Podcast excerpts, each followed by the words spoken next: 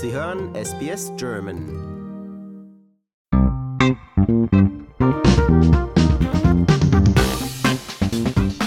Und als nächstes ein Beitrag von unserem SBS-Korrespondenten in Deutschland, Daniel Salk. Es geht um den Krieg in der Ukraine, der ja leider immer noch weiter andauert. Vor allem der Osten des Landes wird aktuell immer wieder von Russland angegriffen. Unzählige Ukrainer sind noch immer auf der Flucht. In Europa ist die Solidarität mit den Menschen zum Glück ungebrochen groß. Der Rettungsdienst RKT aus Regensburg organisiert beispielsweise seit Kriegsbeginn Hilfslieferungen an die polnisch-ukrainische Grenze. Unser SBS-Korrespondent Daniel Salk hat mit Konstantin Steinhauser vom Rettungsdienst über die Hilfslieferungen und die ungebrochene Motivation der Helfer gesprochen.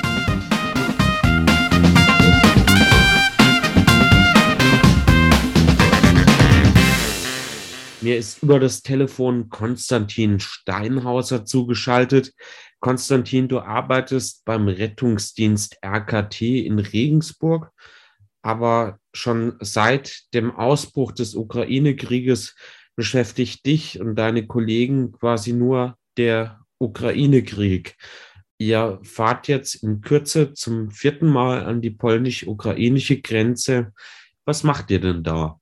Tatsächlich ganz unterschiedliche Sachen. Ich fahre jetzt das vierte Mal dann runter. Beim ersten Mal haben wir Erstversorgungshilfe geleistet und Hilfsgüter runtergefahren. Davon sind wir jetzt aber ein bisschen abgekommen, weil die großen Logistikunternehmen das natürlich ganz anders stemmen können. Worauf wir uns jetzt konzentrieren, ist tatsächlich die Versorgung mit medizinischen Verbrauchsmaterialien und Equipment, einfach Medikamente und OP-Zubehör und Materialien. Wir arbeiten sehr eng mit SSF, das ist eine israelische Hilfsorganisation, und die fahren auch nach Odessa regelmäßig ins Kriegsgebiet, holen da Kriegsverletzte die dann die nötigen Operationen bekommen können. Und denen haben wir jetzt schon einen Krankenwagen besorgen können und einen Großraumrettungswagen. Konstantin, du warst ja in den letzten Wochen schon mehrmals an der polnisch-ukrainischen Grenze. Wie schaut es ähm, im Moment dort aus? Was geht da vor sich? Ist es so, dass da sehr viele Menschen ankommen, die eben auf medizinische Hilfe angewiesen sind?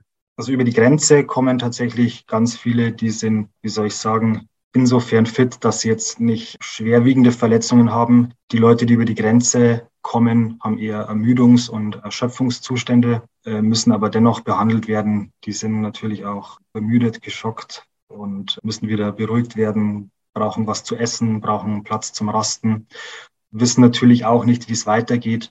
Der Hauptsitz eures Rettungsdienstes ist ja in Regensburg in der Oberpfalz. Das liegt mehr als ähm, 1000 Kilometer von der polnisch-ukrainischen Grenze entfernt. Also das ist alles andere als ein Katzensprung.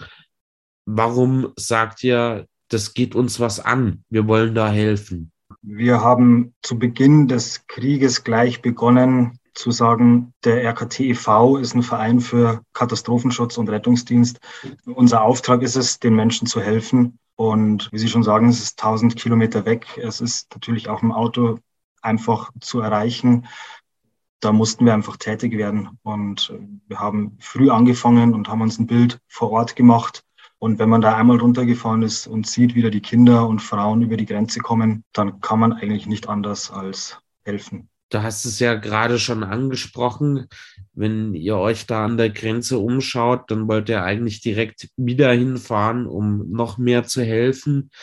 Aber was macht das mit dir und deinen Kollegen, dieses Leid an der polnisch-ukrainischen Grenze immer wieder zu sehen? Es nimmt einen auf jeden Fall sehr mit, aber man gerät in so einen Drive, sage ich immer, indem man einfach macht und in so einen Modus, wo man einfach helfen will und wo man einfach alles in seiner Macht Stehende dafür tut, den nächsten Transport zu organisieren, Spenden zu sammeln, Materialien, Medikamente. Also wir sind den ganzen Tag eigentlich rund um die Uhr beschäftigt, zu schauen, wo bekommen wir noch was her, wo können wir noch zu Spenden aufrufen, wer möchte noch helfen. Und das sind Gott sei Dank wahnsinnig viele Leute und man muss oft aktiv auf äh, die Leute zugehen aber dann hat bis jetzt jeder geholfen und das ist eigentlich wahnsinnig schön zu sehen.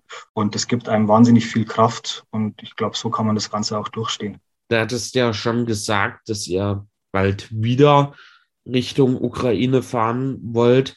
Was ist eure nächste Aktion? Wie wollt ihr dieses Mal helfen? Nächstes beziehungsweise übernächstes Wochenende soll es wieder runtergehen und wir schauen gerade, dass wir wieder medizinisches Equipment und Medikamente und so weiter sammeln, weil das einfach gerade vor Ort am meisten benötigt wird. Gerade ist es ja völlig unklar, wie lange dieser Krieg noch gehen wird und das Leid in der Ukraine wird leider auch nicht kleiner. Habt ihr denn überhaupt noch die Kraft, da immer und immer wieder hinzufahren. Muss ich ja vorstellen, ihr macht das alle ehrenamtlich, meistens am Wochenende neben eurem eigentlichen Hauptjob. Also an ein Ende denken wir gerade noch nicht, weil solange wie es weitergeht, solange werden wir helfen oder werden unser Möglichstes tun. Noch haben wir die Kraft. Jetzt waren die Osterfeiertage, da konnte man zum ersten Mal wieder so ein bisschen abschalten und war bei seiner Familie zu Hause. Und da hat man schon doch auch gemerkt, dass man das mal wieder gebraucht hat, ein bisschen runterzukommen. Aber noch haben wir genügend Energie und Kraft und die werden wir jede Sekunde, wo wir sie noch haben, äh, für die Sache nutzen. Das war Konstantin Steinhauser vom Rettungsdienst RKT aus Regensburg.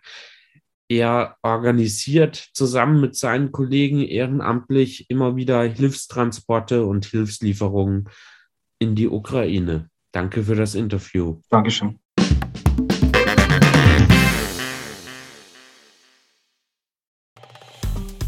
Wir sind SBS German. Weitere Inhalte finden Sie auf sbs.com.au slash German.